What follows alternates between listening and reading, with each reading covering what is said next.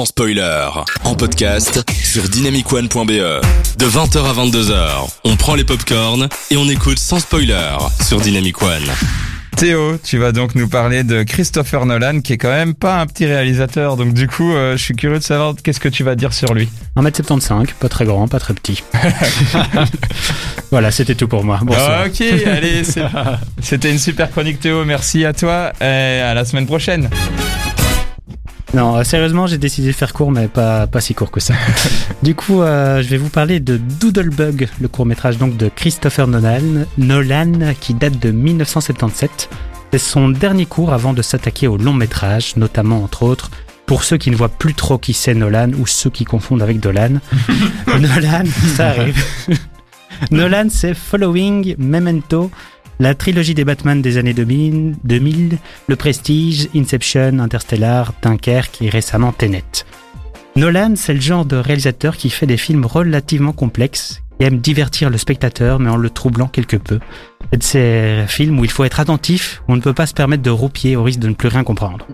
Alors, si vous aimez ce genre de film, mais, que vous n'êtes euh, encore un peu traumatisé par Inception ou Tenet ou bien autre, que vous n'ayez pas envie de vous faire chauffer votre cerveau pendant des heures, alors Doodlebug est fait pour vous. La patte de Nolan est déjà présente dans ce court-métrage d'une courte durée de 3 minutes, donc votre cerveau aura à peine le temps de bouillir que le film sera déjà fini. Donc une chouette petite expérience où on va suivre quelques minutes notre protagoni- protagoniste dans une petite pièce obscure, une chaussure à la main, essayant de poursuivre quelque chose. Tu, nous- tu nous vends du Inception en du 3 minutes là. Exactement. Waouh Ça ça t'a vendu du rêve le scénario, le pitch que je t'ai raconté euh, un homme va un avec peu une chaussure. Ah non, c'est tout. Après, euh, après Ah. je vais pas te raconter la fin. On est sans spoiler. je peux pas te raconter la On fin. croirait un film de Quentin Dupieux. C'est un peu ça, mais c'est pas ça. Parce que c'est Nolan, voilà. Le, le pitch est pas très passionnant. Et euh, ben, c'est Nolan, mais il fait ça plutôt bien. En trois minutes, il va arriver d'une manière assez simple et en format noir et blanc et muet. Il parvient à créer une petite ambiance assez angoissante au moyen de, plans très serrés de, notre personnage et rythmés de bruitages dérangeants, le tic-tac d'une horloge, la sonnerie du téléphone, le téléphone qui plonge dans l'eau, accompagné d'une musique inquiétante. Simple mais efficace. On est pris dedans durant les trois minutes. On est intrigué. Que poursuit le personnage? Est-il fou? Est-il sain? Et puis arrive le final. Un final nolanesque. Et même euh, si bah, le film ne dure que trois minutes, on reste sans spoiler. Alors euh, je vais vous inviter à le regarder pour voir euh, qu'est-ce que c'est ce petit quelque chose. Bim. Efficace, euh, avec court et efficace, comme le film de Nolan ouais. apparemment. Du coup, Ça, euh, ça donne envie de savoir la suite et fixe. Ouais, du coup, en fait, j'ai une question pour toi. Du coup, c'est quoi le film de Nolan qui est le plus proche de ça, en fait hein?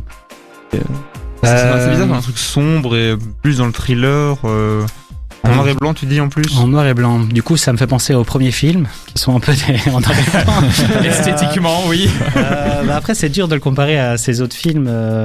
Ouais, mais une scène particulière, ça fait penser à rien d'autre de ce qu'il avait fait avant. bah, peut-être à l'ambiance un petit peu de, de Memento. J'ai Memento en tête parce que j'ai un peu le dernier que j'ai vu de lui. Ah ouais. Le Ouf. style est là et persiste. ouais, c'est ça. Et euh, bah, à mon avis, ça ressemble plus à Following, mais je l'ai vu il y a beaucoup trop Mhm. longtemps. En Et, tout cas, euh, les, en tout cas, les, on voit que les plus grands et les plus grands ont commencé tous par quelque chose et ils ont déjà surpris dès le début, du coup, pour la plupart. Si c'est avec des cours comme cela. Et d'ailleurs, FX, toi, tu nous parleras un petit peu de ça aussi avec Wes Anderson. C'est aussi des films du début de sa carrière, hein, sans Euh, vouloir non, spoiler. ta- Justement, non. Ah, eh bien ça, c'est un autre point de vue super intéressant. donc on va, on va voir un petit peu après. Aurélien Adrien, toi, le film de Christopher Nolan? Eh ben moi ça, ça me donne envie. euh, Pardon, tu disais? Moi, moi j'ai. Ah non, ok, je pensais que. mais en effet, bah non, mais pour Très trois- radiophonique ce qui vient de se passer. c'est ça, c'est ça quoi. Non, mais pour 3 minutes, bah oui, ça donne envie de, de savoir ce qui, ce qui, ce qui, ce qui chasse. Quel suspense. C'est mauvais esprit, une mouche peut-être, ou, ou rien. Il va juste déposer ses, ses chaussures dans. Peut-être. Et tu sais ce que c'est 3 minutes? 3 minutes c'est aussi la chanson de Tonenai qui va arriver juste Ouh. après et qui sera juste avant Il la chronique Quelle qui sera la chanson des filles. Il est fort, il est fort. Faut le dire, bon, il faut pas que les applaudissements durent 3 minutes non plus. Tonenai juste après et juste avant ce sera Holly de Justin Bieber euh, qui était la chanson que vous avez entendue pendant ma petite erreur mais c'est pas grave, on se retrouve juste après pour la chronique des fixes.